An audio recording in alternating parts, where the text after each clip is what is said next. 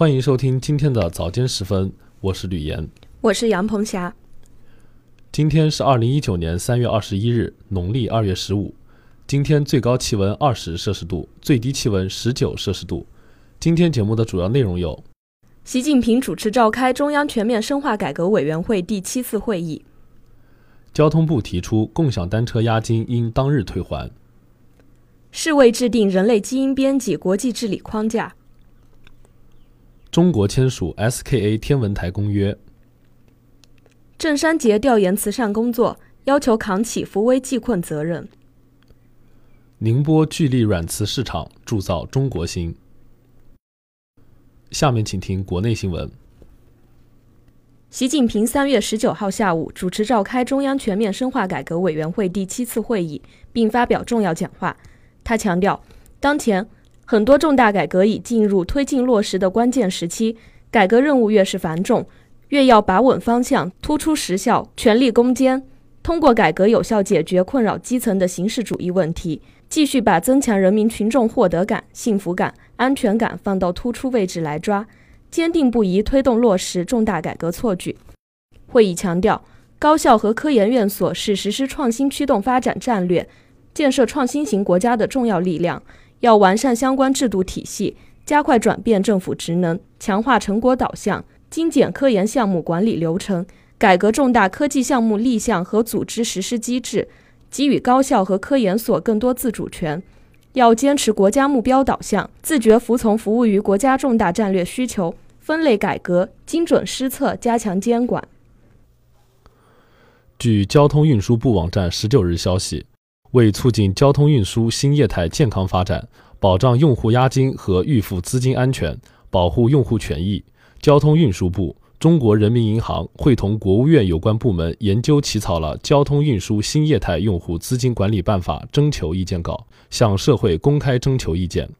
管理办法为保障用户权益，规定运营企业原则上不收取用户押金，确有必要收取的，应当基于协议提供运营企业专用存款账户和用户个人银行结算账户两种资金存管方式供用户选择。用户押金归用户所有，运营企业不得挪用。管理办法规定，用户申请退还押金时，应当于当日最迟次日基于原路退还原则退还用户，并且要求互联网租赁自行车单个用户账号内的预付资金额度不得超过一百元。同时，根据新规要求，运营企业注册地相关管理部门应当建立联合工作机制。按照职责分工，加强用户资金监管，保障用户资金安全。下面请听国际新闻。世界卫生组织十九号在日内瓦宣布，将在未来两年内与相关利益攸关方广泛协商，制定一个强有力的人类基因编辑国际治理框架。经过两天的审查和密切磋商，世卫组织新成立的人类基因编辑全球治理。和监督标准咨询委员会得出结论：现阶段开展人类生殖细胞基因编辑的临床应用是不负责任的。委员会一致同意，应创建人类基因编辑研究的中央登记体系，以便为正在开展的工作建立一个开放透明的数据库。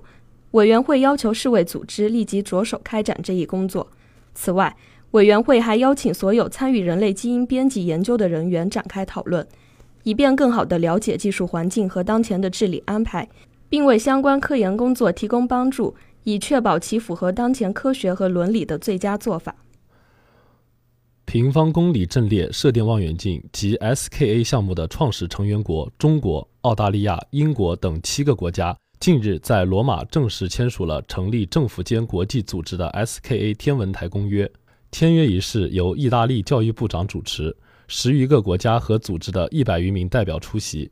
此举旨在成立一个长期且稳定的组织，以负责 SKA 项目在国际范围内的建造和运营工作。中国科技部副部长代表中国政府签署了 SKA 天文台公约。他在接受记者采访时表示，中国政府高度重视国际大科学工程，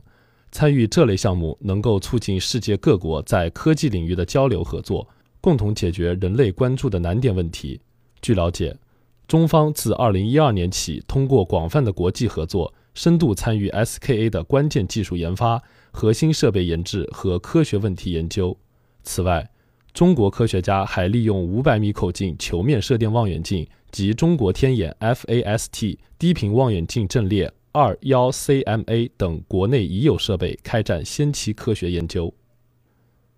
下面请听一句话新闻：习近平今日将对意大利、摩纳哥、法国进行国事访问。中国法学会第八次全国会员代表大会于十九日在京开幕。